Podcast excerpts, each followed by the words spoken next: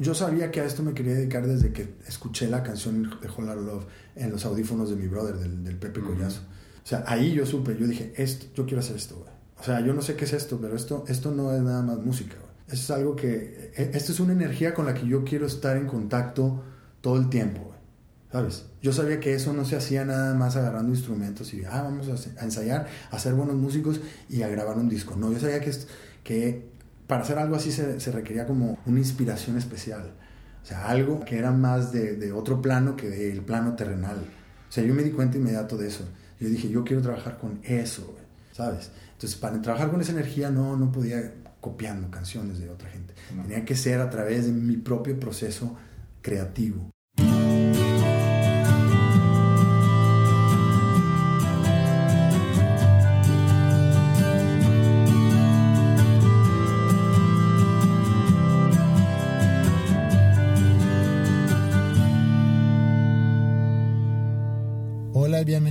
Habitat conmigo Andreas Ostberg y este podcast está disponible como siempre en iTunes y sanfora.com diagonal Habitat.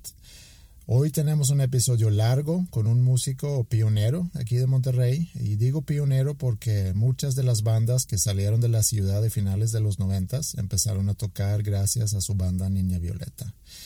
Se llama Andrés Cantisani y en este episodio nos vamos a ir con él desde San Pedro García hasta Nueva York, vía San Miguel de Allende, Cancún, Austin y los hongos mágicos de Chiapas. Y como se van a dar cuenta en la entrevista, Andrés es una persona que vive por su música, por crear y por estar tocando. En Twitter lo encuentras como Cantisani y a mí como Andreas Osberg y si quieres, por ahí nos puedes enviar tus comentarios sobre la entrevista. Pero ahora sí, vamos a darle con el episodio 58 de Habitat de este School of Rock en San Pedro García, Nuevo León, con Andrés Cantesano.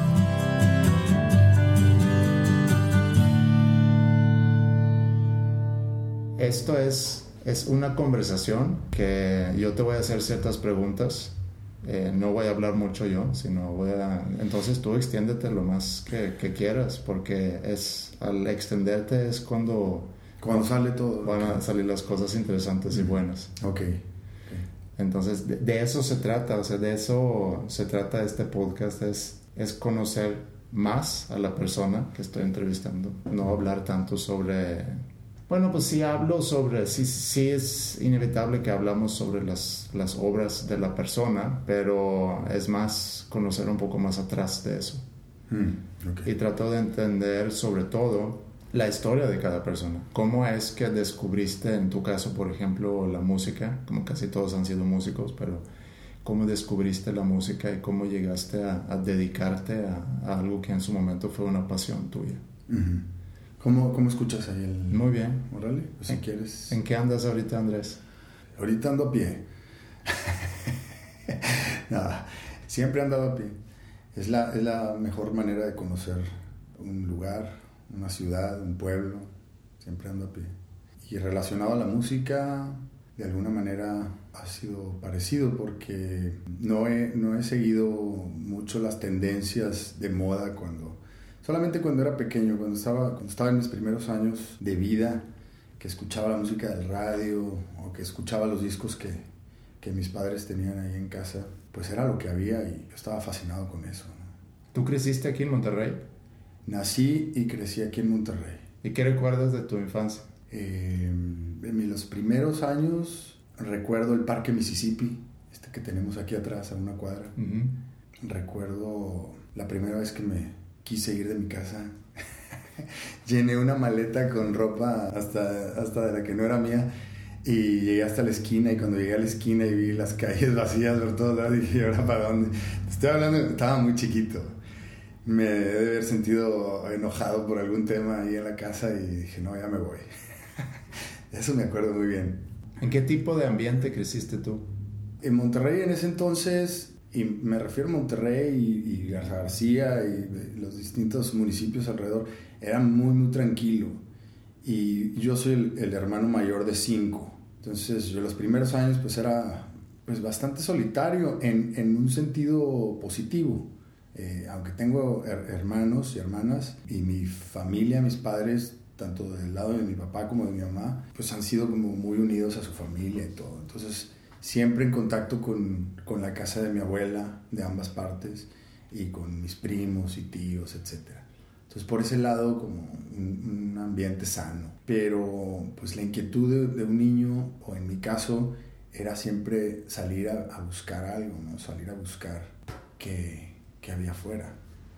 Obviamente pues, estábamos muy lejos de, de, los videojuegos. Los videojuegos ya empezaban a, a hacer ruido, pero pero para mí todavía era algo inalcanzable, o sea, este, no había Atari, todavía no salía Atari y cosas así. Tú creciste en los 70, ¿no? Yo soy del 67. Básicamente mi, mis horas de juego o de, era, era salir, a, salir al jardín, este, treparme una barda, subirme al techo, eh, buscar algún amiguito con quien jugar, o sea, Digo, tenía 4 o 5 años, pero, pero ya era muy inquieto. Siempre, siempre fui casi muy activo físicamente, ¿no?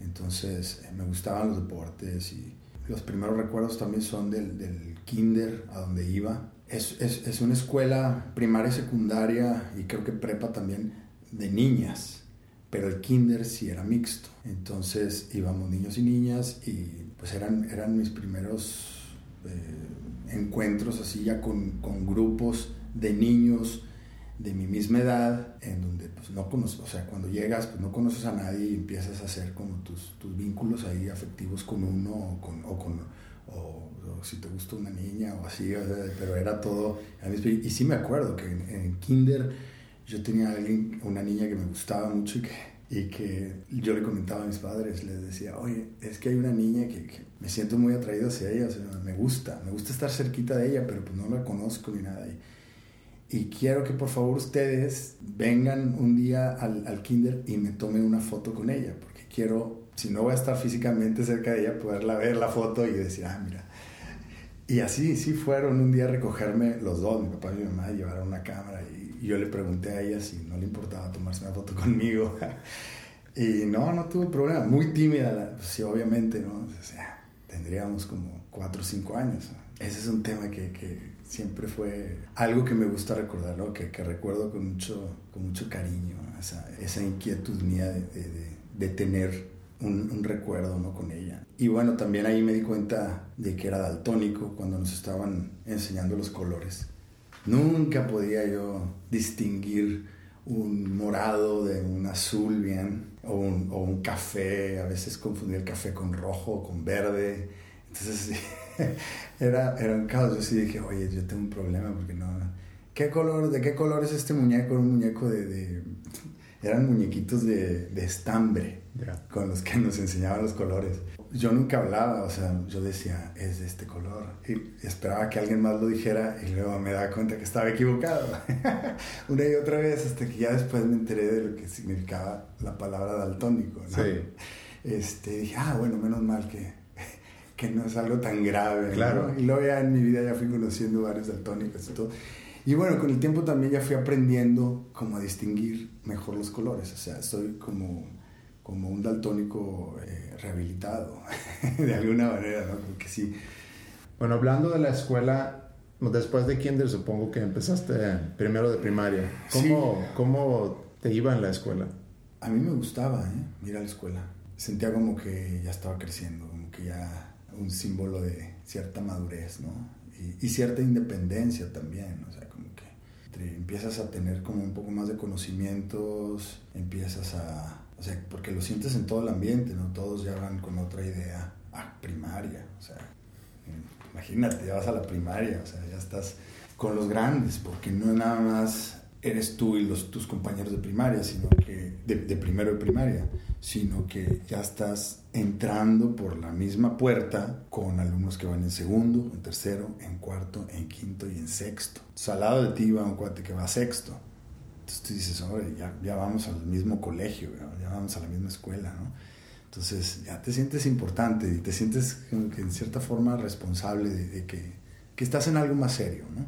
Entonces a mí me gustó la escuela, siempre me gustó y me gustaba llevar mis cuadernos eh, más o menos en orden y siempre fui como, no, no introvertido, pero retraído, no sé, como que yo siempre observaba, veía, no me alborotaba mucho ni alborotaba mucho el, ambiente, ¿no? Como que prefería estar observando y viendo qué pasaba y no comprometer mucho mis, mis ideas con nada, o sea, hasta no saber bien cómo estaba toda la cuestión.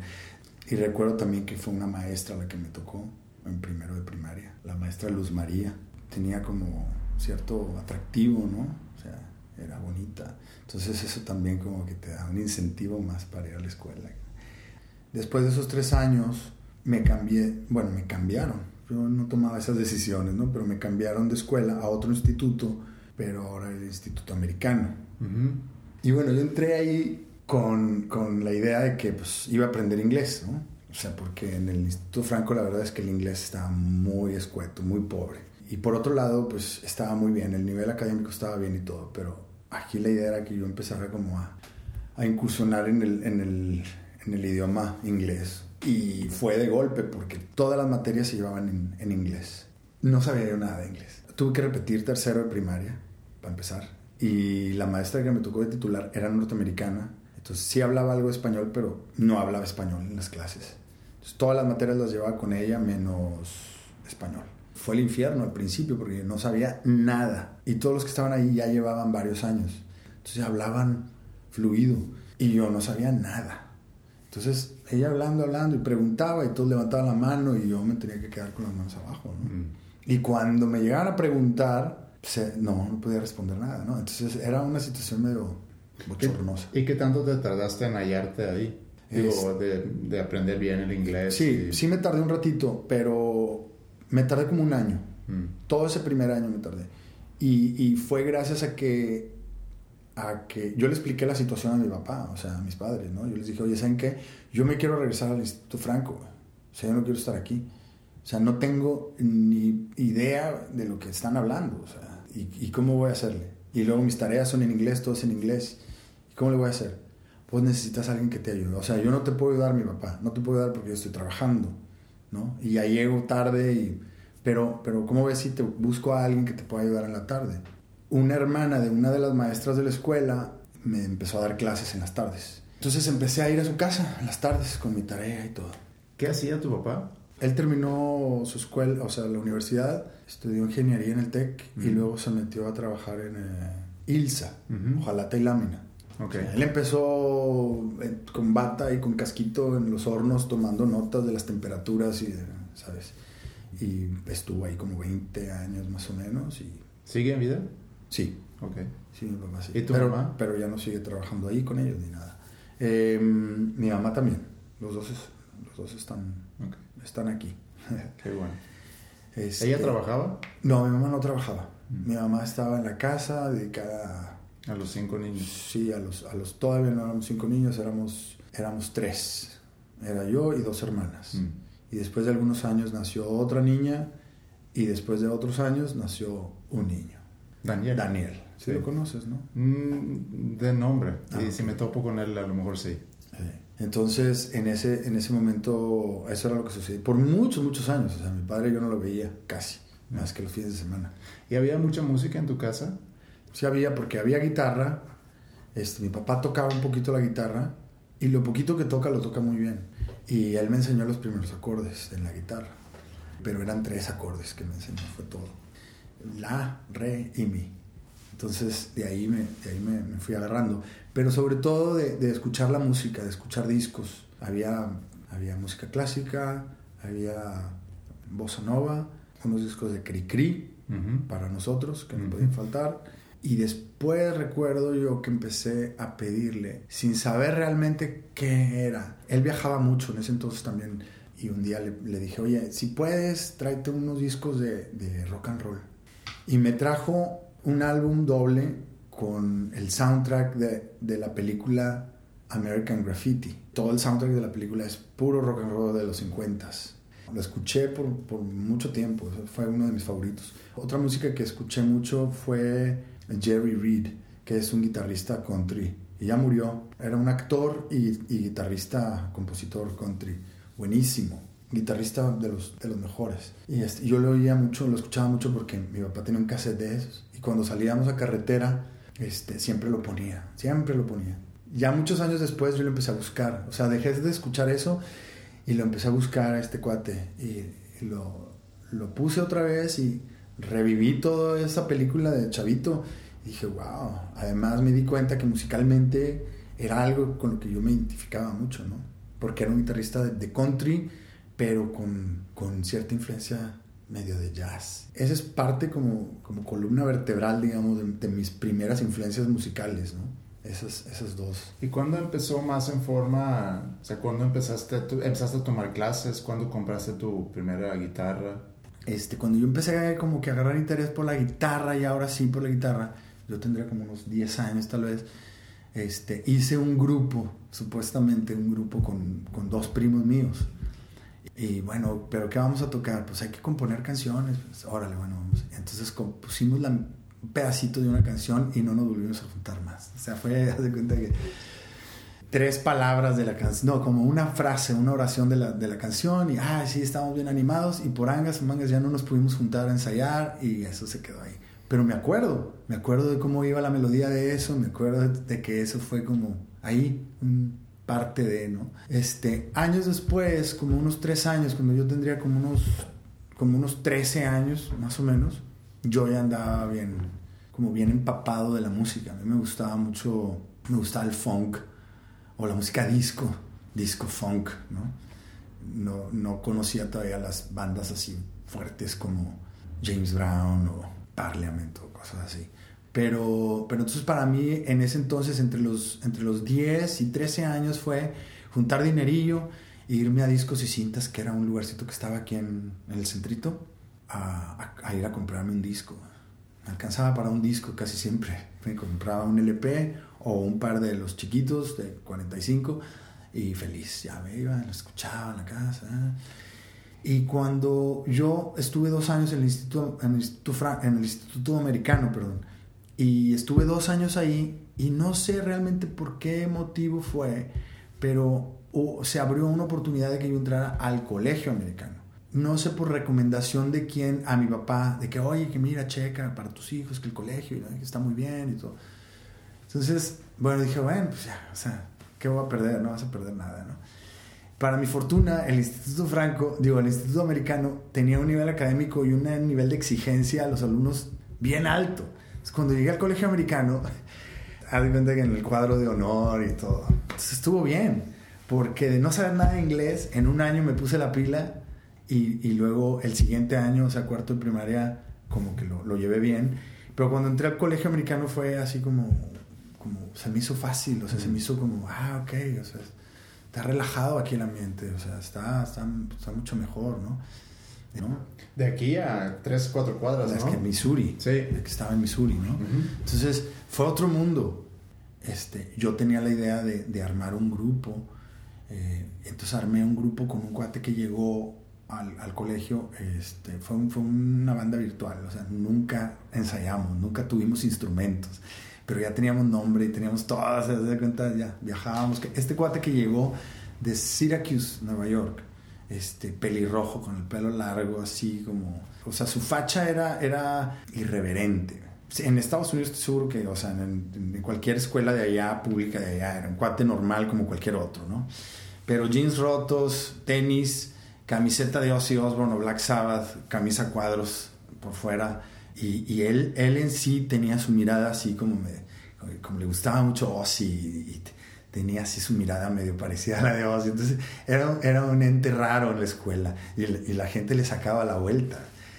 Pero era el único que traía un Walkman. Mm. Este ya había traído de Nueva York, que ya había salido el Walkman, pero aquí no existía. Ni podías conseguir aquí ni nada. O sea, y yo, ¿qué onda con este cuate? Entonces empezamos a, como que a vernos, ¿no? Así que, ¿qué, onda contigo, no?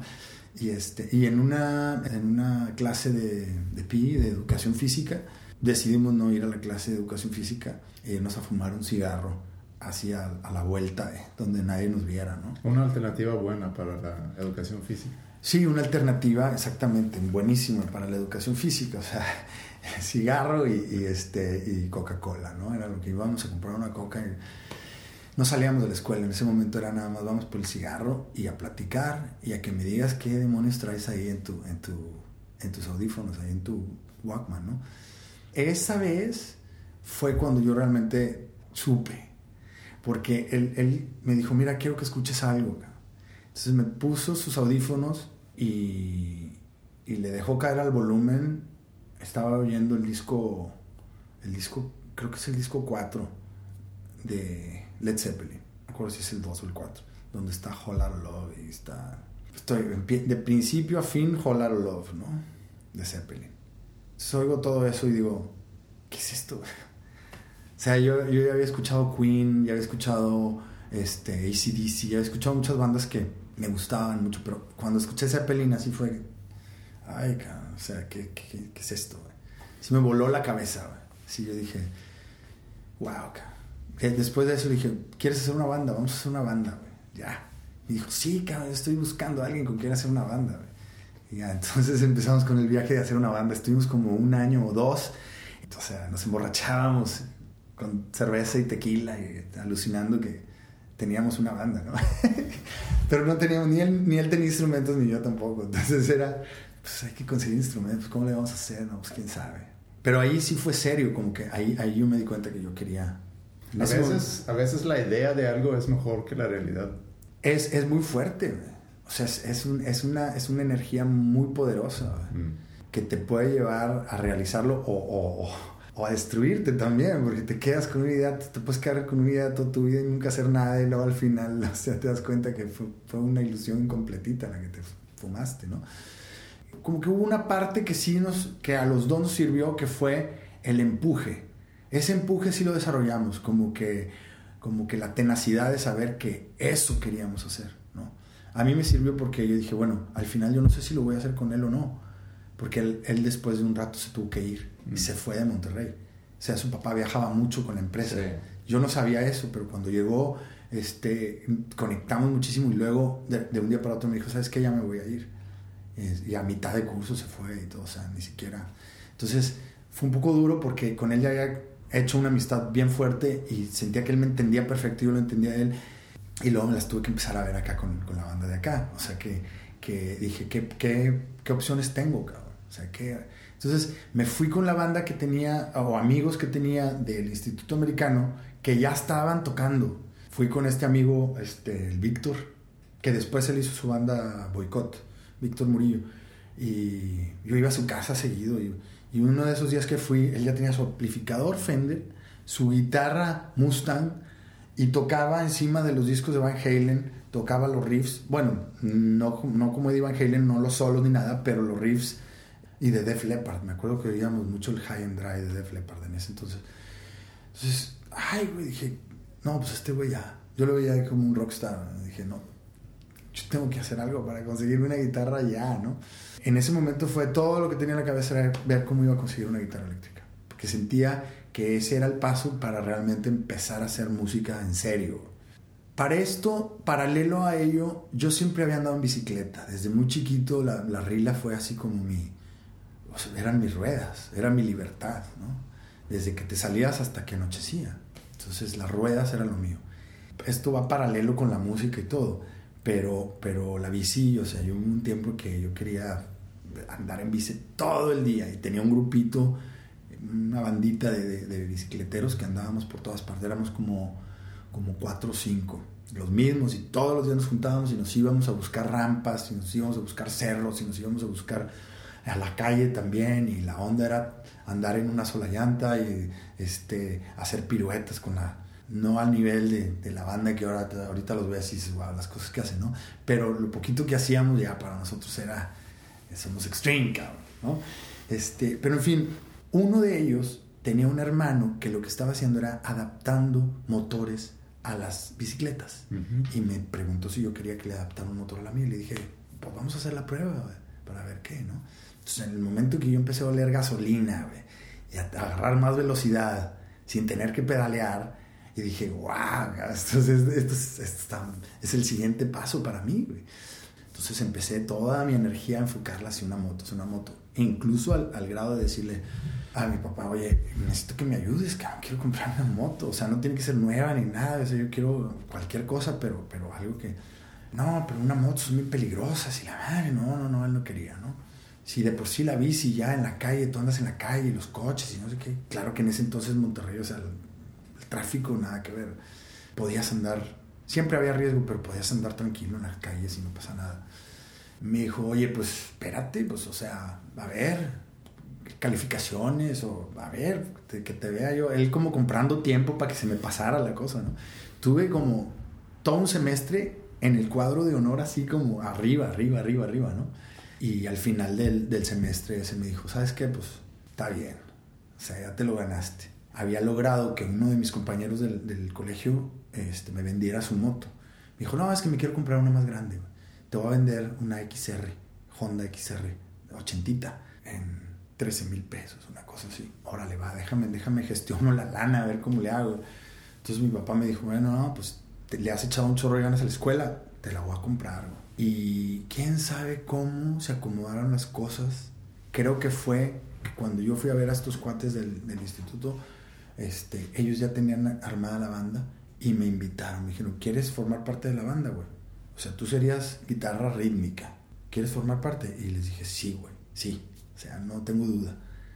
O sea, ya la moto en realidad cuando, cuando dije, cuando vi la puerta abierta para hacer, ya para formar parte de una banda que ya estaba como integrándose, ya la moto como, ya dije, no, ya no me empezó a interesar tanto, pero le, le comenté a mi papá como que le dije, oye, es que, ¿te, ¿te, acuerdas que te dije lo de la moto y esto? Y pues, pues sí, ya está eso hecho, pero, pero que es que estoy buscando una guitarra eléctrica. Me dijo, yo te ayudo con la guitarra, pero olvídate de la moto. Le dije, órale, va. Y entonces él descansó y yo, haz que me olvidé de la moto, ¿no? Y ya me enamoré de una, de una Yamaha imitación Strato, que era así como Sunburst, una clásica Strato Sunburst acá con, con el pickguard blanco, pero Yamaha. Dije, nada, no me importa. Entonces ya con mi guitarra eléctrica, pues cállate, me sentía feliz. Pero no tenía amplificador. Entonces este, traía mi cable y todo. Y, empecé a conectarme en, en, el amplificador del estéreo de casa de mi papá. Ya, ya te has de imaginar cómo acabaron sus bocinas. Las hice, le troné de entrada, inmediatamente los twitters valieron. La banda con la que me uní, que se llamaba Myth en ese entonces, y era el 83 más o menos. Éramos dos guitarras, bajo, batería y un cantante. Y le tirábamos a lo grande, ¿no? O sea, sacábamos canciones según nosotros, sacábamos canciones de Queen, de Van Halen, sobre todo rock, como rock clásico y rock, hard rock, ¿no? Y pues todo, eso, todo ese primer año ya formando parte de la banda, pero, pero no ensayábamos tanto todavía porque estábamos como que apenas cada uno también desarrollando su instrumento. Después de como un año estar tocando con esta banda, como un año y medio, la banda decidió que el cantante no, no estaba dando mucho el kilo y necesitaban como que pasar a otro nivel. Entonces me empujaron a mí a que yo cantara, porque yo cantaba una canción en esa banda, se llamaba Rock, la canción esta de ACDC, hay una rola de ACDC que se llama Rocker. No cantaba muy bien, pero ya tenía como, como idea de que podía hacer, podía tocar la guitarra y podía cantar al mismo tiempo. Entonces cuando deciden ellos, o sea, yo no quise, yo nunca empujé para que sacaran al cantante, pero a la hora que eso sucedió, lo invitaron a retirarse, este, me, me, me empujaron a mí a que yo cantara, ¿no? Mm. Hicimos una grabación en cassette y me di cuenta que es terrible, estaba en la lona como cantante, no podía ser yo un cantante de una banda. Güey. Me puse la pila y busqué un maestro de canto y, y me, me puse a tomar clases de canto. ¿Cuándo es que formas Niña Violeta. Justo después de eso. Cuando sucede esto, que yo me empiezo a, entrenar en la voz, surgen diferencias en la banda. Sí hacemos un par de tocadas, ya yo como cantante en la banda, y esas tocadas fueron en el colegio americano, dos años consecutivos. Creo que fue en segundo secundaria y en tercero secundaria, yo estando ahí. Después de ahí, yo me cambié, ya no, eso fue junior high, ya no hice high school en, en el americano, sino que me fui a hacer la prepa a la UDEM, mm. al Humberto Lobo, y ahí seguíamos con la banda, yo seguía como en el proceso de, de, de aprender a cantar, etc.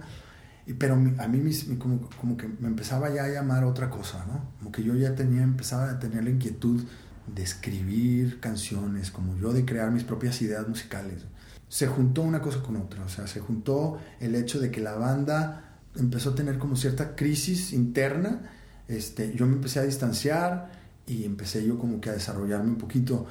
En la Humberto Lobo tenía, este, yo tenía que llevar, es una materia como de, como de artes. Entonces, en, en, esa, en esa materia de artes, yo lo que hacía era, utilizaba tiempo de, de estudio, tenía un área cultural en Pino Suárez. Ahí conocí a un maestro mío, o sea, que, que se convirtió en mi maestro, Oscar Landois, que está más enfocado, él está enfocado en la música clásica, es un pianista, compositor, serio. Yo ensayaba con, con una banda que estaba formando, ya con otras características, y este, que fue el inicio de Niña Violeta. Y, y él, me, él me decía, él me daba tips, me decía, mira, están tocando todos al mismo volumen. O sea, tú tienes que entender que hay en lo que se llama como dynamics, matices, etc.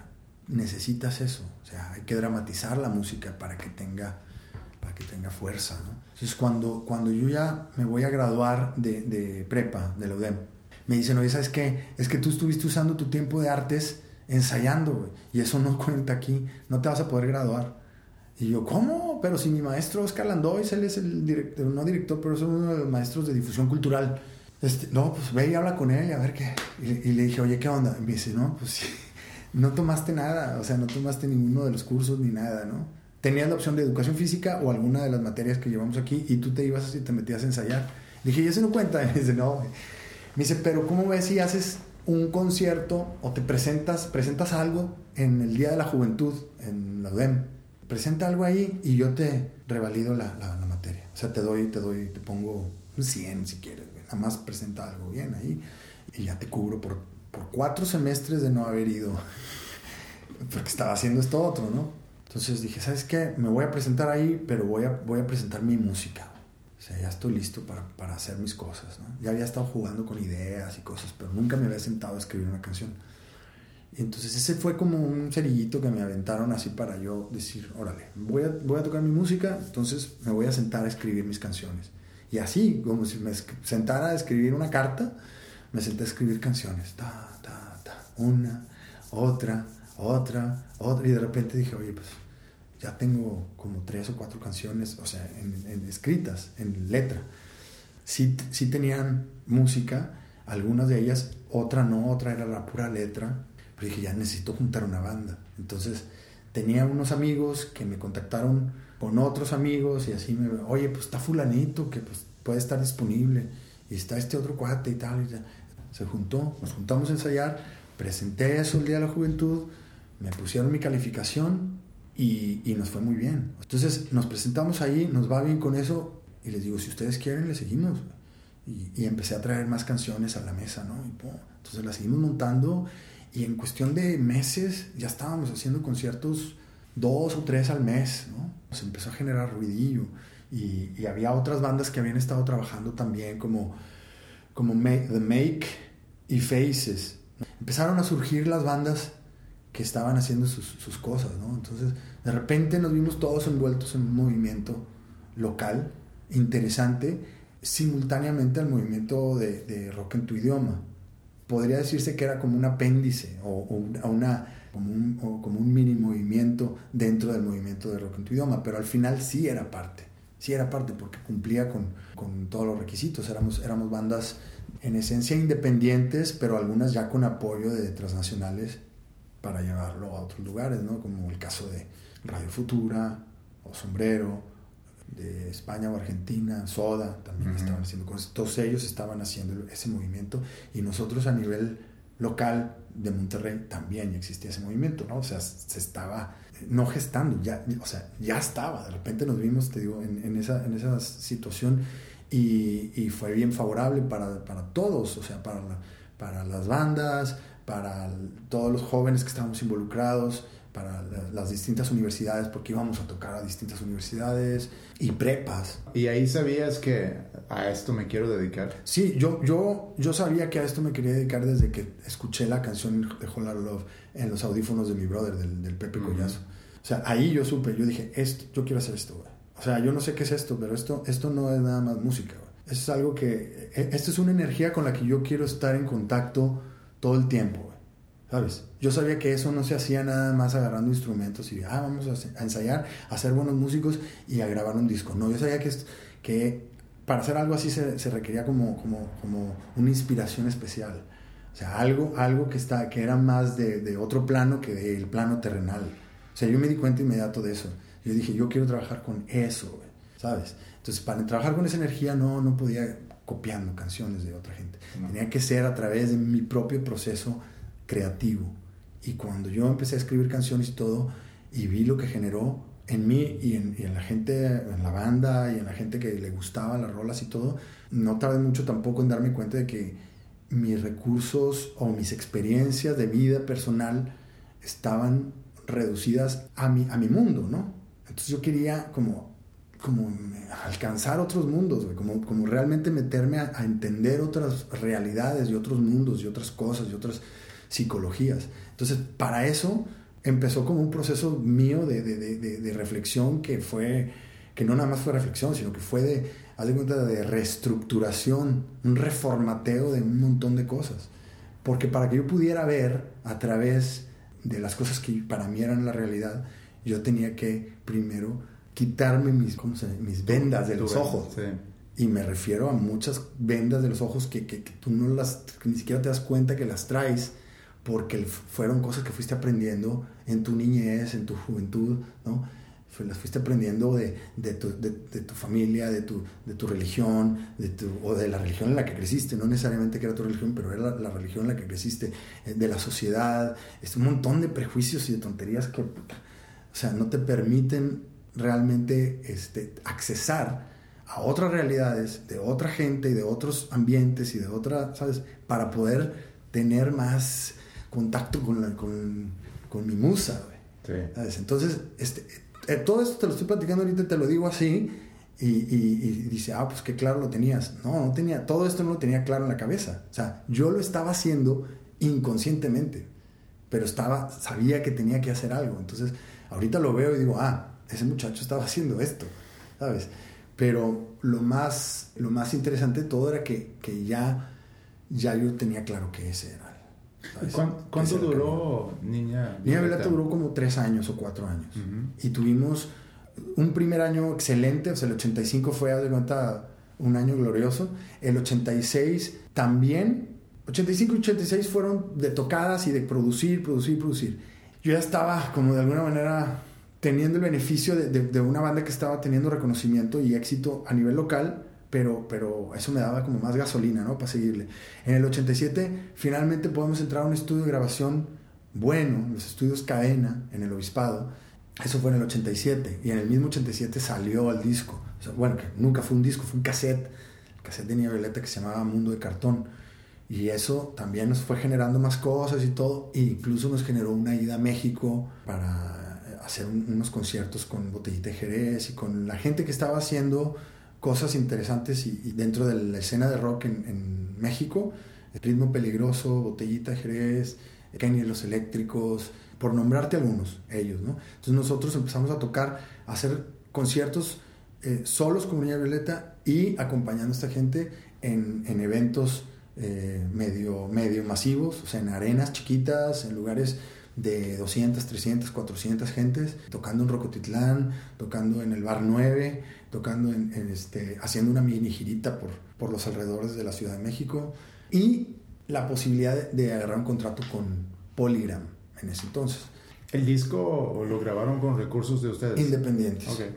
Estábamos trabajando con un manager que era como booking de botellita y él empezó a fungir como manager de nosotros y a, y a, ofrecernos en las disqueras y nos ofreció un Polygram y Polygram estaba interesado porque sabía que el movimiento estaba, estaba sucediendo en, en todo México y en, y en, otras partes de Latinoamérica. Hicimos una audición ahí, a los cuates les gustó y todo, pero este cuate quiso vender a la banda sin decirnos nada a nosotros. Quiso hacer un deal como si él fuera nuestro manager oficial, legal, nuestro representante legal, y quería vendernos a Polygram por 5 mil dólares, creo, una cosa así. O sea, que Polygram le daba el 5 mil dólares y ellos firmaron un contrato con Niña Violeta. De esto nosotros no nos íbamos a enterar. Obviamente era un, un arreglo que... Se, ellos no querían hacer eso. Pero como él les hizo creer que él era el representante legal de la banda, ellos no tuvieron... O sea, nunca nos contactaron directamente a nosotros. Entonces, cuando, esto me enteré yo después de tiempo. ¿Cómo es que cada banda tiene una historia así casi? Hay muchas, hay muchas historias. De muchas, un manager que les... Que se los quiere chingar. Sí, ah. sí, sí. Este, y en muchos casos sí sucede, o sea, sí que sí acaba chingándoselos. Entonces la banda se, se, se regresaron al, o sea, como al, al, al, ciclo escolar normal y como a, a, ya dejar de pensar un poco en la banda y a, y a sus carreras. Y bueno, no, pues ya me voy a... ¿Tú ya estabas en carrera? Yo ya estaba en carrera en ese entonces, este, había entrado a estudios internacionales. ¿Y por qué estudios internacionales? Estudios internacionales, mira, yo estaba estudiando música en la Carmen Romano, pero para estudiar música ahí, o sea, es música clásica, uh -huh. o sea, es clásico, voz, este, que, que sí estudié, o sea, estuve un semestre ahí. No era la carrera todavía de música, eran, eran materias que pertenecían a la carrera, pero todavía no era en forma la carrera, o sea, estaba como dándome una, una calada. O sea, yo no, yo no entré con la idea de que voy a estudiar la carrera de música en la Carmen Romano, sino para mí era, quiero aprender más música y lo voy a hacer a través de, de la maestra de canto y, y, el solfeo y música y teoría y etcétera. ¿Y tus papás? Reina. ¿Tus papás apoyando esta decisión? Ya para ese entonces yo ya no tenía este, mucho, o sea, no tenía que informar mucho de lo que hacía o no hacía. Que, mm. O sea, al principio no me querían apoyar. Al principio cuando hice Niña Violeta, antes de hacer Niña Violeta que yo estaba, oye, yo quiero, yo quiero dedicarme a la música. Mi papá, estás loco. O sea, esa fue su, su, reacción, fue, estás loco. O sea, no, no, no, no, no hay, o sea, no, no hubo una, una reacción así positiva. Eso fue más bien, está bien lo que quieras, pero primero terminas tu, tu prepa, haces tu carrera, güey, y luego ya te dedicas a lo que tú quieras. Y dije, es mi historia. Mi idea original era sí, o sea, meterme como a fondo a, a estudiar música este, en conservatorio. En un momento lo pensé porque dije, si ese es el camino que tengo que tomar, lo tomo, güey, porque yo quiero esto. Pero también el hecho de que Niño Violeta tuvo su, su éxito y, su, y empecé a escribir canciones y, o como que tuve como ese incentivo de decir, oye, lo estás haciendo bien, güey, síguele, nada más no te quedes ahí con la, con la idea de que ya. Entonces fue justo cuando termino Niño Violeta y empiezo la siguiente etapa que empieza una transformación ya más interesante o, más fuerte, ¿no? Que para muchos fue como, incluso para mí fue así como, ay, cabrón, estoy perdiendo en el, en el limbo, güey, aquí en el abismo, güey. Pero a largo plazo ya yo sentía que iba a tener un propósito más alto, entonces tenía que pasar por eso. Además tenía que pasar por muchas cosas personales yo como para poder este, realmente llegar al punto en el que ahorita estoy, por ejemplo cuando te escucho hablar ahorita, porque nos hemos movido del, del 6-7, en el cual, donde naciste tú, al 8-7 más o menos, que es donde, donde Niña Violeta se va terminando, has experimentado muchas cosas, te has equivocado, has eh, explorado diferentes bandas, has hecho como que un viaje interno también personal, que es un poco como escuchar el viaje de un niño convertirse en hombre. Y ahorita estabas hablando mucho de esa, de esa transformación que tú hiciste. ¿Qué tipo de cosas fuiste dándote cuenta a tus 20 años que hiciste que quisiste cambiar un poco el rumbo a lo mejor de tu, de tu vida? No sé si estás hablando de tu vida personal o tu vida ya más como músico. Estaban, a ese momento ya estaba ligado, ya estaba ligado mi vida personal con mi vida eh, dentro de la música. O sea, yo ya tenía varios años de haber decidido que eh, ese era el camino que yo quería seguir, aunque había momentos de, mucha incertidumbre y de duda, de querer echar para atrás. En este momento, después de Niña Violeta, hago como un recuento de, toda la situación y, empieza una etapa de mi vida eh, muy todavía más experimental, como que toda la primera parte, todos esos primeros 20 años fue pues, de absorber muchas cosas, de aprender muchas cosas dentro de, dentro de la familia, dentro de la casa, afuera, en la escuela, etc. ¿no? Y toda esta primera parte fue, fue muy buena, fue muy interesante por el hecho de que me di cuenta que, que era algo que podía hacer. La siguiente etapa, todo eso se borra, se cuenta que se queda, queda como en, una, en un primer capítulo y se abre un segundo capítulo en donde pues las tocadas que ya tenía con Niña Violeta, eh, los, los, conciertos, el reconocimiento, todo eso empezó a desvanecerse. Y, y yo de cierta manera eh, me di cuenta de eso y no fue algo que me haya, que haya extrañado o que me haya dolido perder. Es, al contrario, yo, yo sentí que lo desconocido que venía era algo que sí, que yo estaba ya listo para, para recibir, ¿no? Entonces, por un lado, tenía una novia en ese entonces con la que nos fuimos a vivir juntos. Me salí de mi casa, pues. Había empezado una carrera en la UDEM y todo me indicaba que no era, no era algo que yo quería terminar de hacer. O sea, estar en la escuela y otros cuatro años, no, no era para mí. En ese momento yo estaba listo para tener otro tipo de experiencias y otro tipo de cosas que no compaginaban tanto con el sistema de pararte en la mañana, ir a la escuela, estar en la escuela 4, 5, 6, 7 horas, luego llegar a tu casa, estudiar, o sea, ya venía muchos años haciéndolo desde, desde, que, desde que fui a primero de primaria, que venía haciendo eso. Y, y, yo estaba listo para otra cosa, ¿no? ¿no? No era el hecho de que no me gustaba aprender cosas nuevas, que no, que no me gustara leer, porque sí tenía alguno, algunos este, autores que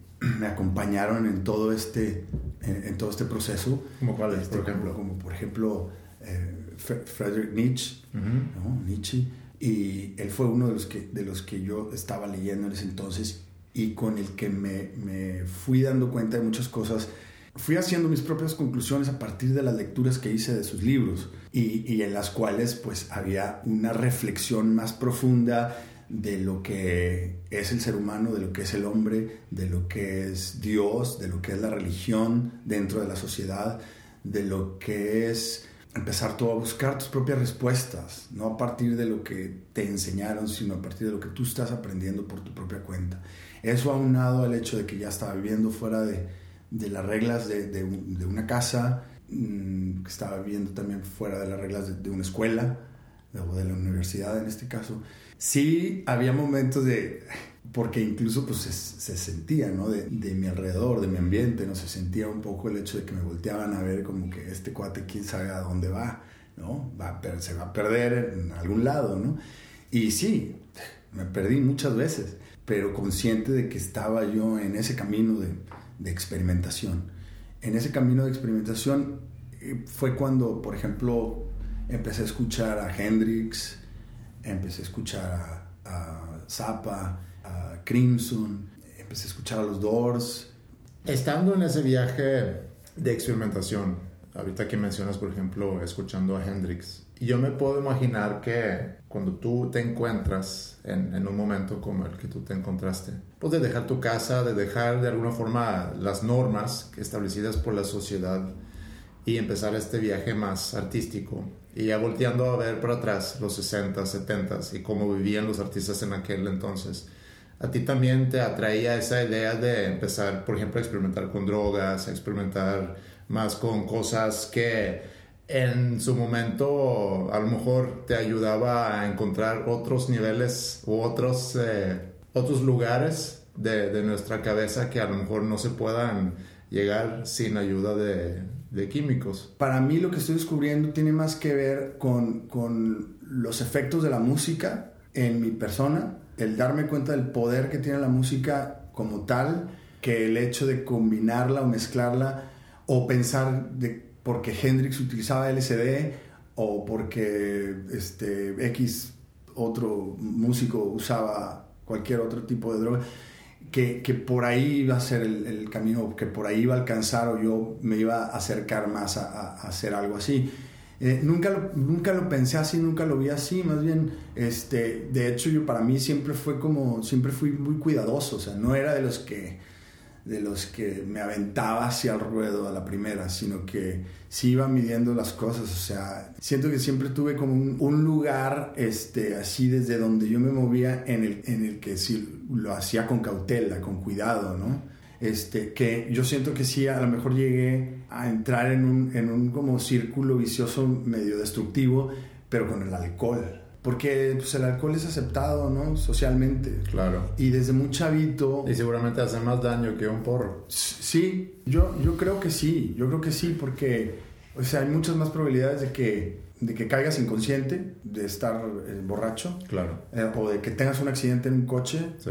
¿no? o de que hagas una pendejada grande este, estando así, que, que fumándote un gallo, pues estás tranquilo, o sea, estás disfrutando de, de, la existencia, nada más, ¿no? Y todo lo que de ahí pueda surgir. Los años más difíciles, pues difíciles entre comillas, sí, como a los 27, 28 años, que lleva rato, ya no aquí, ya no aquí en Monterrey, sino ya viajando por, por varios lugares en México, sobre todo, y parte en Estados Unidos, pero ya viviendo en, en, otros lugares así de, o sea, en, el Caribe mexicano me, aventé un par de años en distintos lugares y en, este, en San Miguel de Allende también viví un tiempo. Y ese tiempo en San Miguel, que tengo los mejores recuerdos de ese, de ese tiempo, también al final de esa estancia, es, también recuerdo que estaba buscando mi salida. Creo que todos los días tocábamos. Había gente de todas partes, muchos chavos, chavos y chavas de todas partes, este, que vivían ahí, tanto sudamericanos, chilenos, como este, gabachos y algunos europeos. Y, y éramos pura bandita, y todos iban a las tocadas y en las tocadas se armaba bien. Tocábamos este, lo que queríamos siempre y la gente, o sea, todos bailando y enfiestando y barra, la barra libre, y además nos pagaban y teníamos todo, o sea, o sea, obviamente nos pagaban porque teníamos que vivir, pero me refiero a que nunca nos sacaron las cuentas hasta ya al final ya decían, oigan muchachos, ¿saben qué? Ya no podemos este, seguirles el paso. se, están, se están gastando más en la barra de lo que realmente están generándose ustedes por estar tocando aquí. Y en ese momento dijimos, a ver, tiene que haber reajustes acá. Pero eso no fue, no fue realmente lo, lo que en mi caso sucedió, sino que yo ya, ya estaba enfiestando con todo, o sea, con mucha gente, ¿no?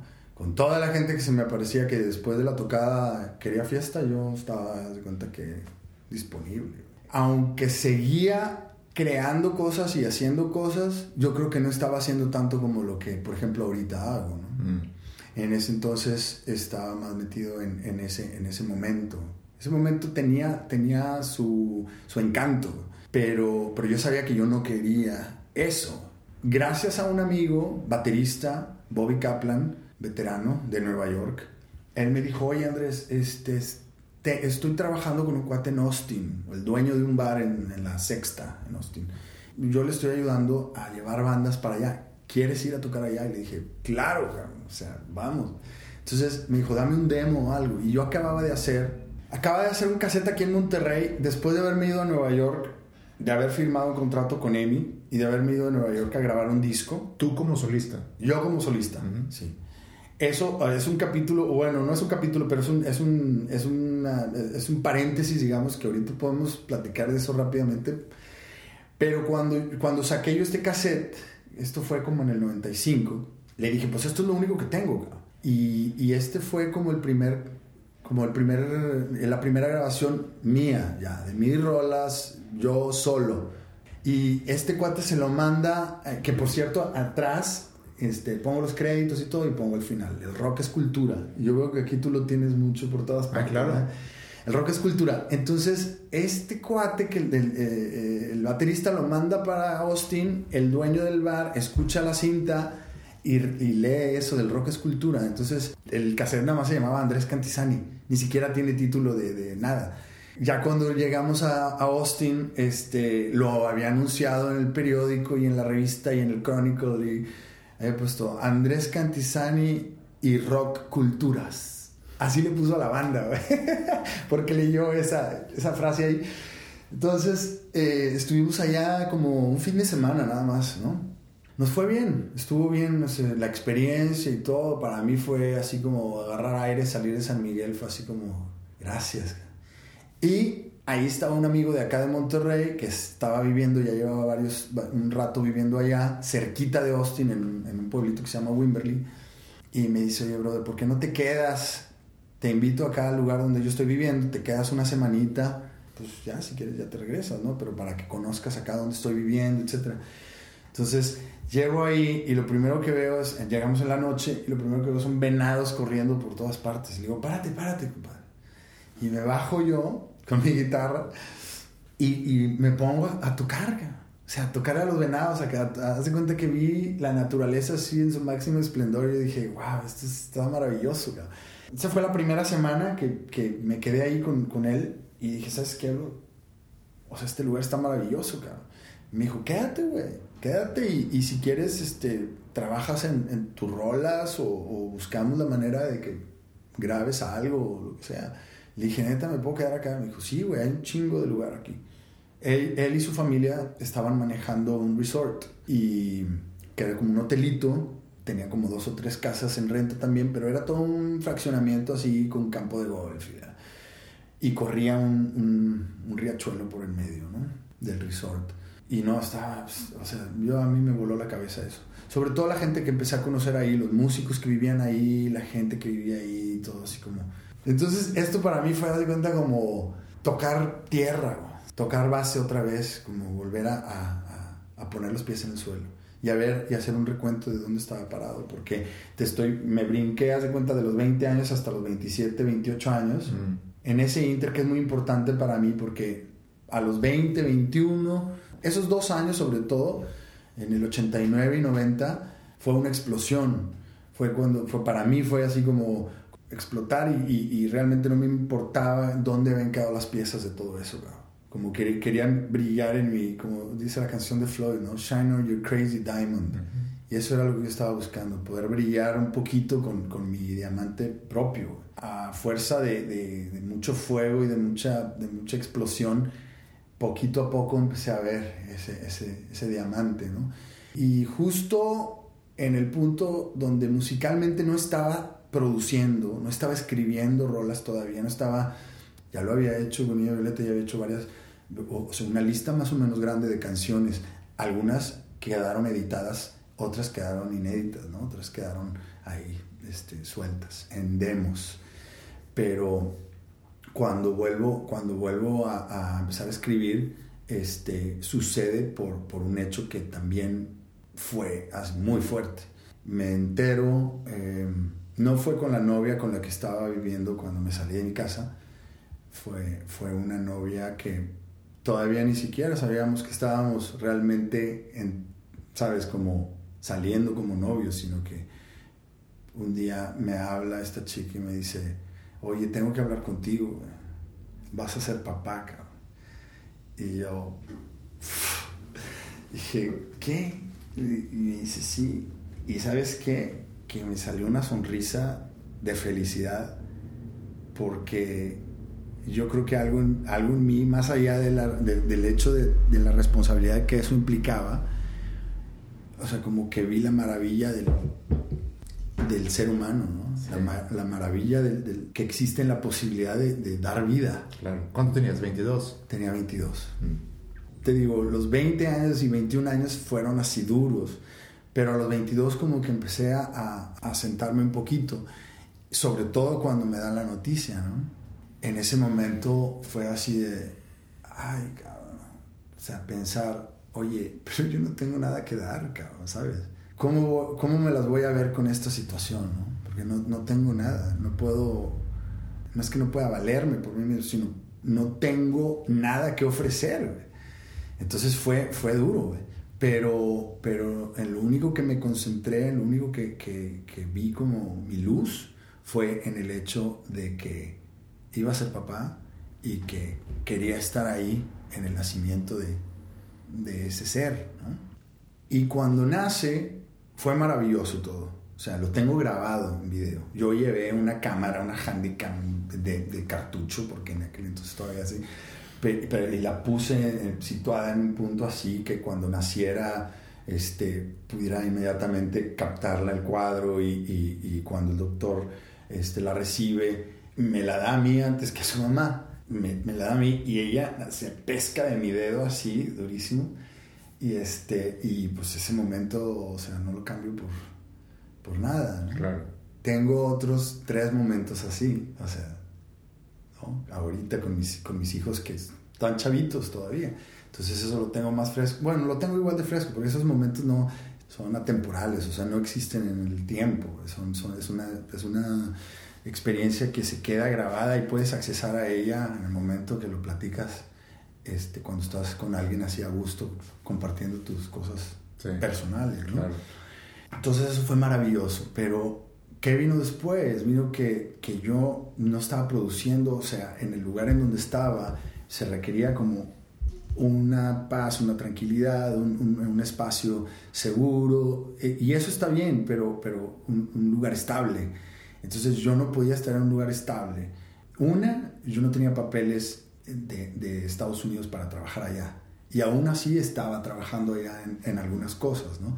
Porque mi hija nació en Texas. Ah, ok. Ajá. Entonces yo viajaba mucho, iba para Monterrey, iba para Durango, iba para lugares en donde yo ya había abierto un poquito de plaza para ir a, seguir haciendo mi música, ¿no? Y luego también, pues le toqué la puerta a mi papá, le dije, oye, tienes chamba para mí ahí él estaba trabajando para un, el dueño de una empresa que ese entonces era Agroinsa. Entonces me dijo, güey, pues no sé, déjame ver, cabrón. Y si hay chamba, pues va a haber, pero no sé cuánto pague, cabrón. Yo digo lo que sea, no importa, ¿no? Entonces en ese entonces ellos estaban empezando a buscar abrirse mercado en Estados Unidos también. Entonces, oye, pues hay que hacer un estudio de mercado, más o menos tienes que hacer esto y esto. O sea, me, me asignaron con un patrón, ¿no? O un jefe, que era el que me decía. Entonces, bueno, ya, agarraba yo listas y empezaba y, luego tenía que ir, entonces iba y estaba bien porque iba, muchas cosas eran en Texas, en el valle y un poquito más arriba, pero entonces podía ir y venir y estar ahí con, con, con Andrea, ¿no? Y con su mamá y, y, ver cómo estaba ella y todo, y luego regresaba y estaba yendo y viniendo. O sea, ese era mi semibase, pero me movía mucho. Pero aún así no estaba llegando a nada, cabrón. O sea, realmente no estaba llegando a nada. Hasta que dije, ¿sabes qué? Andrea tenía seis meses cuando, cuando le dije a su mamá, le dije, ¿sabes qué? Yo tengo que empezar a producir más, a generar más, pero me tengo que ir a otra parte, porque aquí no, con estas chambas no voy a llegar a ningún lado. Nosotros estábamos rentando un departamentito chiquito y, y me dijo, bueno, yo me puedo ir a vivir con, con mi mamá, que su mamá estaba sola con, con, su hermano, con el hermano de ¿En con Estados el tío de Andrea. Ahí sí, en Mm. McAllen. Ah, ok. en McAllen. Yo dije, perfecto.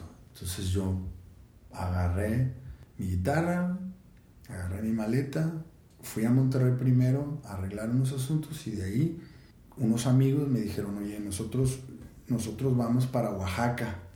No sé si quieres venirte con nosotros. Le dije, yo no voy para Oaxaca, pero el ride sí me va a servir. Entonces me fui con ellos, pasamos por DF, llegamos hasta Oaxaca. En Oaxaca estuve con ellos unos días y luego con mi mochilita, como un, chorizo con ropa, un amplicito Fender Deluxe, Deluxe, esos de 12 watts, 13 watts, y mi guitarra, pongo al camión y órale, por entre Oaxaca ahí subiendo, este, crucé Oaxaca y luego un poquito de Chiapas y no sé si fue por Chiapas o Campeche, ya no recuerdo, pero el caso es que llegué como a las dos y media o tres de la mañana a Cancún, porque ese fue, por algún motivo yo tenía la idea de que allá algo podía suceder, ¿no? Cuando llegué a la estación, pedí un taxi, me subí y le dije, oye, no conozco aquí nada, llévame a un lugar que no esté caro, que pueda rentar un, unas, un par de noches, este, pero que esté seguro. Sí, está bien, yo te llevo, pam, ya me llevó un hotelito que pues, no tenía nada más que una cama, un abanico arriba. Todavía me acuerdo que llegué, me di un super baño, me tiré a la cama, me prendí un delicado, que traía un delicadillo ahí, me puse a fumar y a, y, a, y a sentir todo lo que estaba sucediendo en mi vida. Y la verdad es que es cuando, de, lo, de, los momentos en los que más vivo me he sentido, ¿sabes? O sea, el llamado de mi hija me, me, lo tenía bien presente, pero eso mismo también me empujaba a decir, vas, güey, ya le diste, dale para adelante, ¿no? Me empecé a mover yo por ahí, por, por la zona hotelera de Cancún, y vi un lugar que ahora es donde está el señor Frogs, antes se llamaba la mamá de Tarzán. Y entré ahí, un lugar grande, porque había, no sé, unas 800 personas o mil, mil gentes lleno, ¿no? Hablo con el gerente le digo, oye, estoy de vacaciones porque trabajo con una banda, andamos de gira por, por México y por Estados Unidos, pero ahorita ando de vacaciones acá. Y estoy en comunicación con la banda y les estoy diciendo que se vengan acá, que estaría bueno hacer tal vez una temporadita por aquí.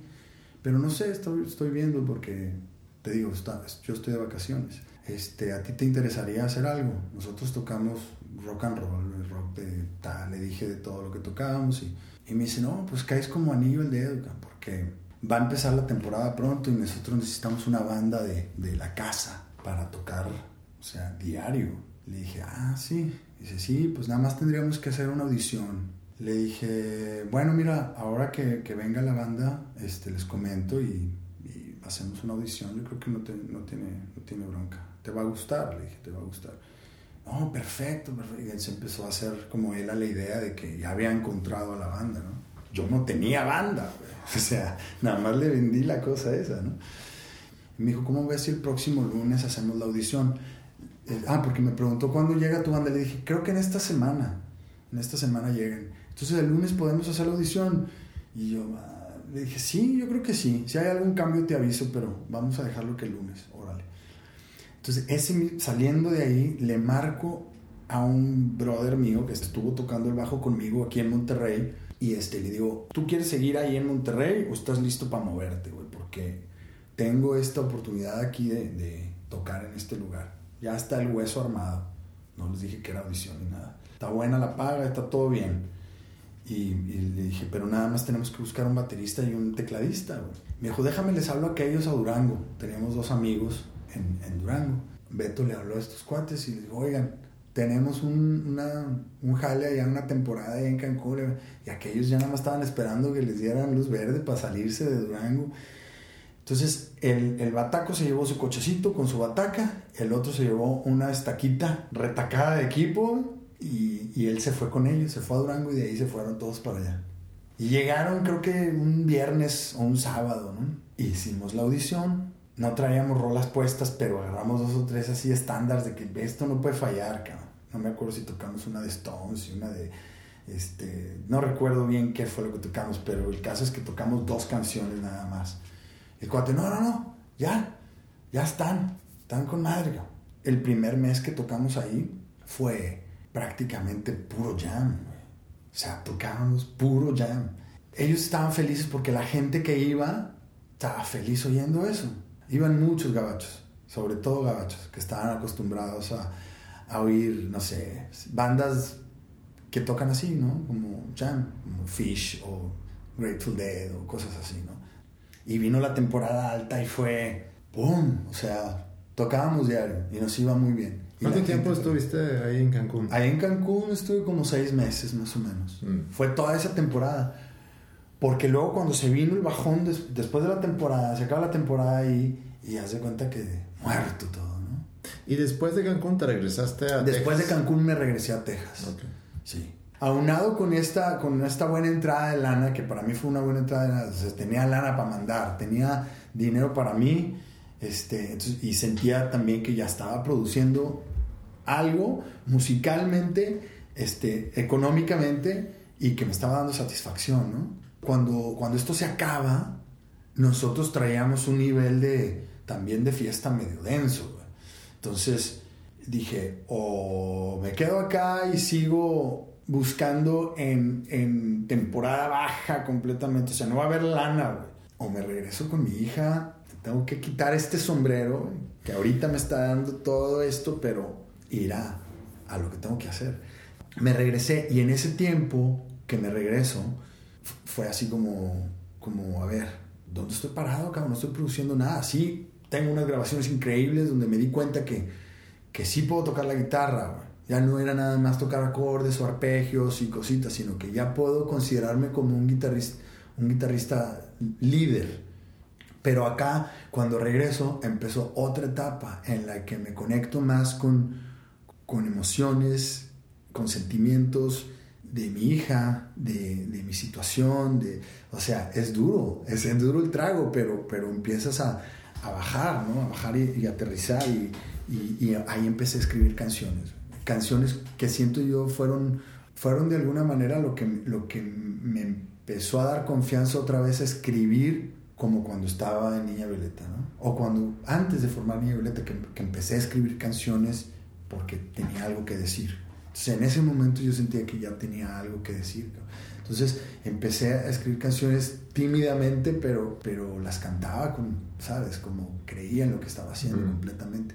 Y ahí empecé a hacer unos demos que al paso de dos años me, me, consiguieron, esos demos me consiguieron un deal con EMI en México y conocí al, presidente eh, de, de, EMI y me escuchó tocar un par de canciones y me dijo, ya, vamos a hacer un disco. Y esto fue a través de Popo Ayala, de Rodolfo Ayala aquí, y a través de un productor famoso argentino que cuando ya finalmente se hace todo el arreglo, no había siquiera firmado el contrato y nos fuimos a Nueva York. Fuimos a grabar. Yo le dije, yo ya vengo a México preparado, güey, ya tengo mi pasaporte, ya tengo todo, güey. Tú vives en Nueva York, vámonos de una vez, güey. Ya nos dieron luz verde, entonces tú seguramente ya tienes este cheque abierto para, para empezar a trabajar. No, pero es que esto hay que hacerlo poco a poco. Le dije, pues ahorita es cuando puedo y yo, Y el vato dijo, órale, va. Entonces nos fuimos y, wow, imagínate llegando a Nueva York así, de que ahora sí, güey ¿sabes? O sea, yo me sentía que, que todo iba bien encaminado. Este, los primeros tres semanas no entramos al estudio. Todas las primeras, las primeras semanas fueron un infierno para mí porque no hacíamos nada. Y este cuate no hablaba nunca de, del tema musical, ni de las canciones, ni nada. Entonces era como medio frustrante para mí decir, oye, ¿cuándo vamos a...? ¿Pero qué hacían entonces? Nada. O sea, él yo creo que estaba organizando cosas o qué, pero yo le decía, oye, ¿cuándo vamos a hablar de este tema, no? ¿Qué vamos a hacer? O sea, yo me gustaría conocer los músicos con los que voy a grabar, por lo menos conocerlos antes de entrar al estudio. No, no, que aquí hacemos las cosas de otra manera y no sé qué. Y le dije, bueno, o sea, yo, yo estaba medio, medio bajoneado con toda esa situación porque aunque había un productor musical, un director musical, porque este cuate no es músico, el, el productor, irónicamente, o sea, un productor de discos que no es músico y que no habla el lenguaje de los músicos. O sea, ¿no? ¿Y cómo llegó a ser el productor? Bueno, porque te sabe vender bien su papel de productor, ¿no? Y eso es, eso es algo que sucedió y eso es algo que he platicado con amigos míos como Markovich, que también le tocó grabar uno o dos discos con él y coincidimos. Entonces, bueno, no se trata de echarle a nadie aquí. La cuestión es que cada quien tiene una función y cada quien recibe lo que, lo que merece por, por lo que hace, pero si ya no lo sigues recibiendo es por algo, ¿entiendes? Entonces, bueno, hasta ahí voy a decir. Este, la cosa es que a mí me empezó de alguna manera a hacer mucho ruido la manera en que se manejaban las cosas. ¿no? Entonces él como productor quería hacer todas, él quería decir qué se iba a hacer exactamente, en qué situación, en todas las situaciones. Cuando entro al estudio finalmente, nunca conozco a los músicos, entro al estudio, Power Station, que es un estudio poca madre, se hicieron time pieces de Eric Clapton, este, Metheny, todo el mundo grabó ahí, cabrón. Sea, discos grandotes, ¿no? Y el estudio está increíble. Entonces ya entro finalmente ahí, conozco a los músicos ahí, hay un poco de negligencia porque el director musical, que es un muy buen músico, pero de alguna manera este, quería él también marcar eso de que, de que las cosas iban a ser a la manera de ellos, ¿no? Entonces él le dijo a los músicos, mira, aquí están los demos para que oigan las rolas, pero no vamos a hacer nada parecido a eso, lo vamos a hacer a nuestra manera, enfrente de mí con los músicos ahí. Entonces, óyeme pendejo, espérame tantito, o sea, tú estás agarrando de referencia mis canciones y hay arreglos aquí que se van a conservar, ¿entiendes? Entonces, si vamos a conservar eso, o sea, por lo menos deberías tener un poquito de respeto. Es decir, aquí está el autor de esta música, pero vamos a tratar de ajustarnos a lo que nosotros hacemos con lo que él tiene hecho, ¿sabes? O sea, entonces toda esa como manera muy, muy directa de quererme poner abajo, a mí me, puso mal, cabrón. Entonces y grabamos cuatro, tres o cuatro temas y quedaron bien. A pesar de que había, hubo detalles que yo tuve que empezar a, hablar con el bajista y decirle, oye, ¿sabes qué, compadre? Estás, estás desafinado. ¿Cómo me dices tú que estoy desafinado? Chécate, güey. Estás desafinado. No, no, que de oreja. Le dije, güey, estamos grabando mi disco. Chécate en el, en el afinador porque estás desafinado. Y, sí, tengo un poquito fuera, pero... Eh, un, un americano, ¿no? Norteamericano. Hubo un poquito de tensión ahí. Entonces, el productor no había llegado a la sesión. Llegó ya un poco tarde y parece entonces ya la, la energía estaba fuerte porque yo estaba este, diciendo lo que pensaba y sentía y todo, y, y, estos güeyes como que se les había dado demasiada libertad gracias al, al, director musical, entonces se creó una tensión medio fuerte. Después de un mes de estar en Nueva York, que la pasé muy bien, pero con todo este detalle siempre ahí haciéndome ruido, me voy para Monterrey y al mes me habla, me dice, voy para México, ya tengo las mezclas de las rolas, él terminó de grabar otras cosas en Electric Lady Studios con, con musicotes, cabrón, la verdad, este, pero nos vimos en México para presentarle la música, los, los, mixes finales al presidente de la, de la disquera. Nos sentamos ahí, un nuevo AR que había entrado, el, el presidente de, la disquera, el productor y yo. Pone la música, suena la primera rola. Yo ya la había escuchado, pero ya me la había mandado a mí antes de vernos en México. Y a mí, en realidad, no me había gustado la mezcla, pero dije, bueno, pues, voy a fluir, cabrón, voy a dejar que las cosas caigan por su propio peso. efectivamente el presidente dice, oye, ay, cabrón, pues están muy, tan, tan muy ruidosos ahí, o sea, como que no, no se alcanza a distinguir dónde está Andrés. No escucho a Andrés ahí. Al Andrés que vino aquí hace seis meses a tocar la guitarra así, a, presentarme un par de rolas suyas así, no lo oigo ahí. A ver, pon otra rola. Y pum, pon otra rola. A ver, ponte otra. ¿No? puso así como otras rolas. ¿Tú qué opinas? Le preguntó a Leonard, ¿no? Y dice, no, pues yo opino que, que, este, que está muy saturado todo, dice, está muy saturado. Y entonces el, el, productor dice, bueno, o yo me equivoqué de profesión o tú eres un pendejo. ¡Ay, cabrón! ¿Cómo me reí? O sea, me reí por dentro y dije, esto ya valió madre. ¿Sabes? O sea, esto ya... Y entonces el presidente, ¡ey, ey, ey! le dice, momento, momento, momento. Yo le pedí su opinión, cabrón. ¿Sabes? O sea, y aquí los insultos pues no caben, cabrón.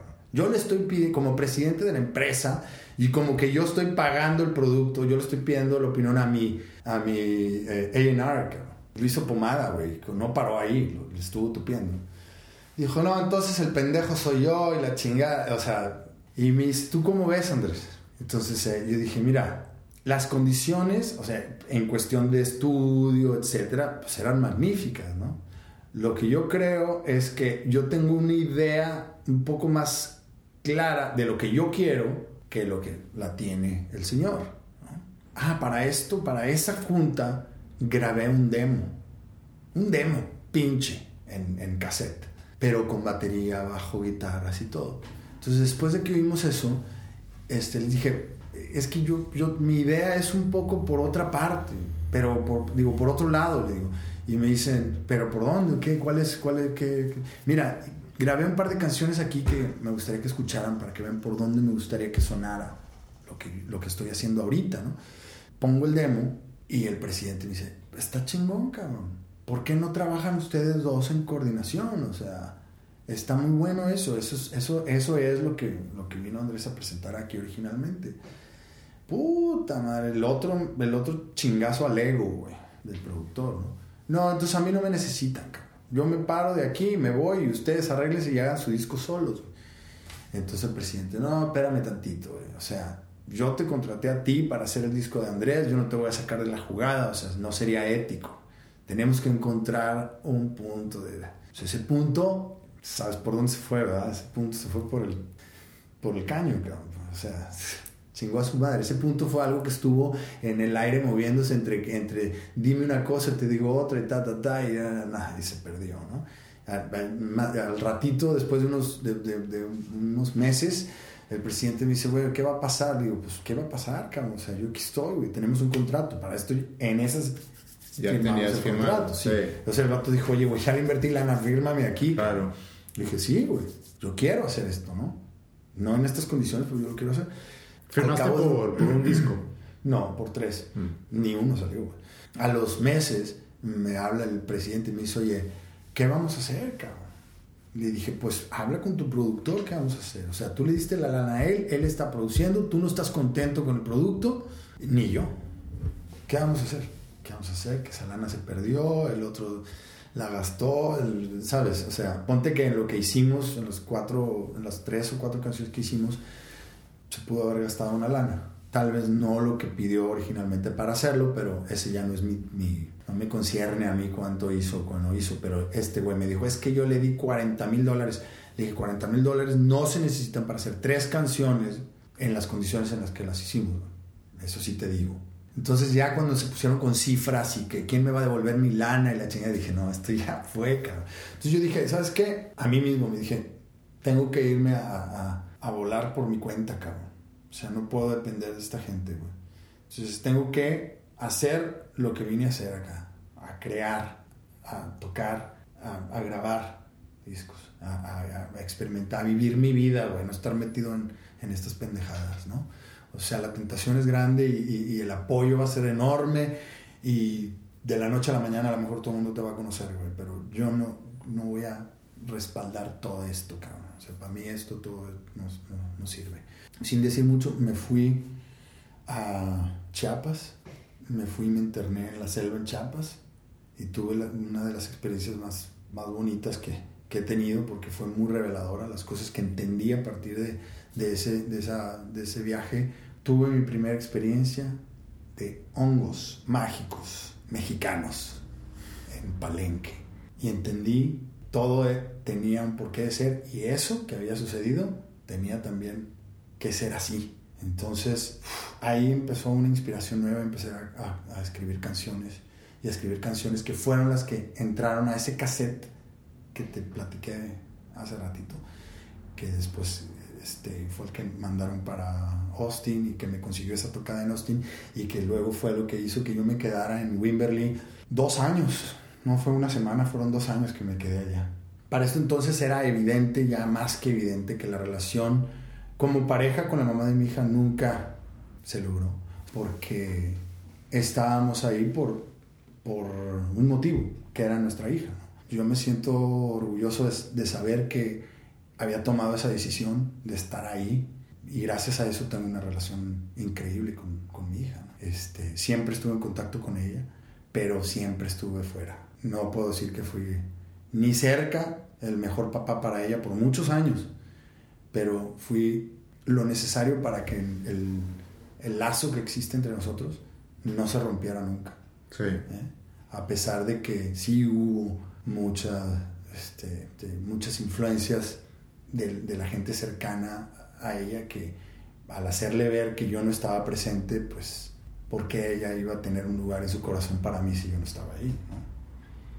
pero no, no, nadie pudo entrar a ese, ¿sabes? Como a ese fuero que ella y yo ya teníamos. Yo creo que ella inconscientemente recuerda el momento en el que nació y que se agarró de mí. O sea. Después de un viaje muy largo que has hecho, ¿sientes que has aterrizado en donde en su momento pensaste que ibas a aterrizar? Todavía no aterrizo y todavía no, no, no llego al lugar en donde, en donde yo siento que estoy aterrizando o que voy a aterrizar. Pero a lo mejor no entendí bien tu pregunta. No, porque a mí me, cuando te estoy escuchando, a diferencias de músicos que a lo mejor empiezan algo y por un lado tienes el creer crear algo y también un poco el sueño de, de hacerlo en grande, ¿no? De grabar y de hacer giras y que tu banda sea un éxito y que puedas ir a diferentes países a tocar y que haya un público que te recibe y que reconoce tu obra. Pero cuando yo te escucho a ti, no se me hace que tú has ido buscando ese lado, sino que tu búsqueda más bien ha sido encontrarte como un músico y estar evolucionando como un músico y que eso te lleve a donde te tenga que llevar. Eso, eso es, eso es la, la, visión correcta o la percepción correcta de, de lo que he venido haciendo. En, en, los momentos en los que me he sentido como, como tentado a, a trabajar en función de buscar el reconocimiento, las cosas no, no, no han funcionado bien para mí. Entonces digo, a ver, estoy, eh, ¿quiero eso o no? ¿no? Entonces a veces este, pensamos que queremos una cosa en algún momento y no, no sabemos si todas las implicaciones que tiene eso que crees que estás deseando, las quieres en tu vida o no. Entonces, por ejemplo, ahorita, ¿no? Que musicalmente me siento en, en el mejor lugar hasta ahorita en mi vida, ¿no? Ahorita digo, estoy abierto a que venga lo que venga. Entonces, lo que venga, yo sé que es algo que yo estoy manifestando. Entonces, el estar listo para eso, en un sentido positivo, quiere decir que es algo positivo. Entonces, ahorita, o sea, yo estoy disfrutando muchísimo de, de mi segunda, tercera y cuarta paternidad. O sea, tengo, además de Andrea, que tiene 24 años ya, los acaba de cumplir, tengo otra niña, Maya, de 7 años, un niño que está a punto de cumplir seis, que se llama Cian, y Teo, el más chiquito, que tiene cuatro. Y tengo esos tres hijos con una mujer que es mi compañera, que es mi amiga, que es eh, la persona a la que le puedo confiar todo. Estoy disfrutando de eso de una manera tan, tan bonita y tan fuerte. Oye Andrés, eh, para ir cerrando la entrevista, ¿qué canción te hubiera encantado haber compuesto? Yo creo que me hubiera encantado componer música y letra de Us and Them, de Pink Floyd, del, disco, del disco Dark Side of the Moon. ¿Quién te gustaría escuchar hacer un cover de una canción tuya? Déjame pensarla tantito, porque sí, dale. hay mucha gente que, que me gusta. Oh, Mark Knopfler. O sea, ya. ¿Sí? Si él hiciera, si él, si él tocara así con su feeling y con su voz y con, este, con su guitarra, un cover mío, o sea, o sea, hiciera un cover de una de mis canciones, sería así como... Ya no, no pensaría que esto es real. yo en esta entrevista no te pregunté muchas cosas, más bien yo te dejé hablar, no quise interrumpirte porque te sentí muy inspirado y, y contabas una historia muy, muy interesante y muy bonita. Algo que, que me faltó preguntarte o algo que te debería haber preguntado o algo que te faltó agregar pues lo único que, que, puedo comentar es que tengo mucha gente a quien agradecerle por, por, lo que soy, por lo que aprendí, por lo que experimenté. Otras personas fueron eh, realmente los que acercaron a mi vida la inspiración. Toda esa gente, por ejemplo, locutores muy apasionados de la música que tenemos en, en Monterrey, que cuando yo era niño, o sea, prendía la RG que era la estación, era en AM, no recuerdo si era AM o FM, pero la RG y Radio Cono son de las, de las que recuerdo yo que empezaban a, programar música que yo decía, wow, esto está genial.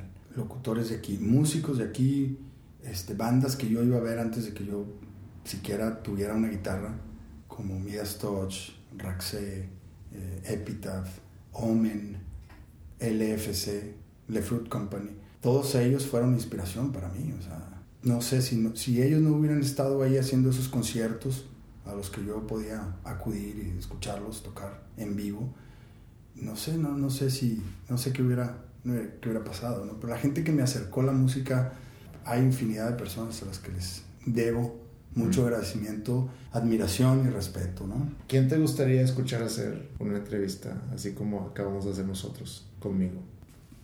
O sea, Mark Knopfler podría ser uno de mis favoritos, de que me gustaría escuchar su, porque siento que es una persona muy sencilla, muy talentosa. Yo encantado de sentarme con Mark Knopfler.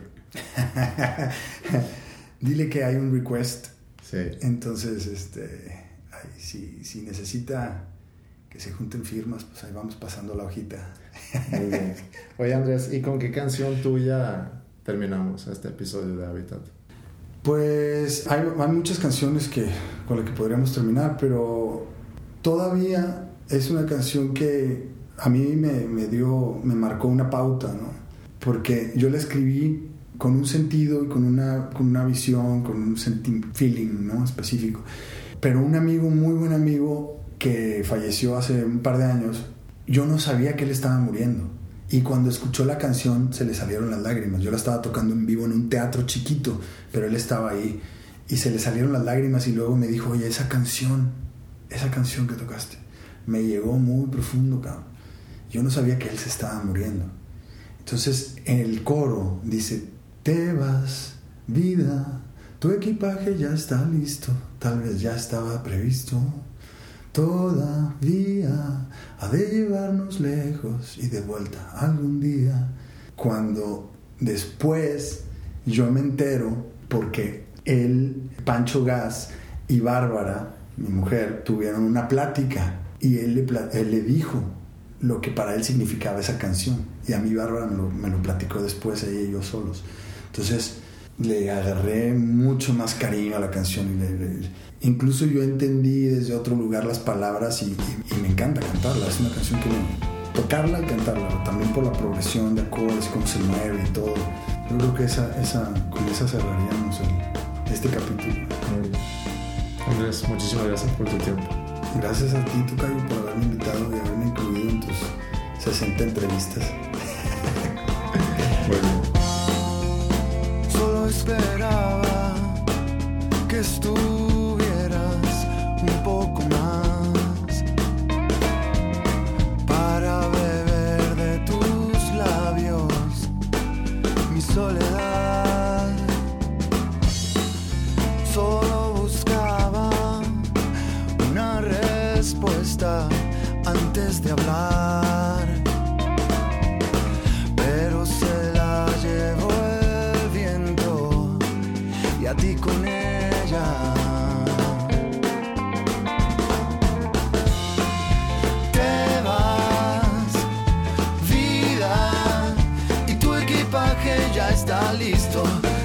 ya estaba previsto.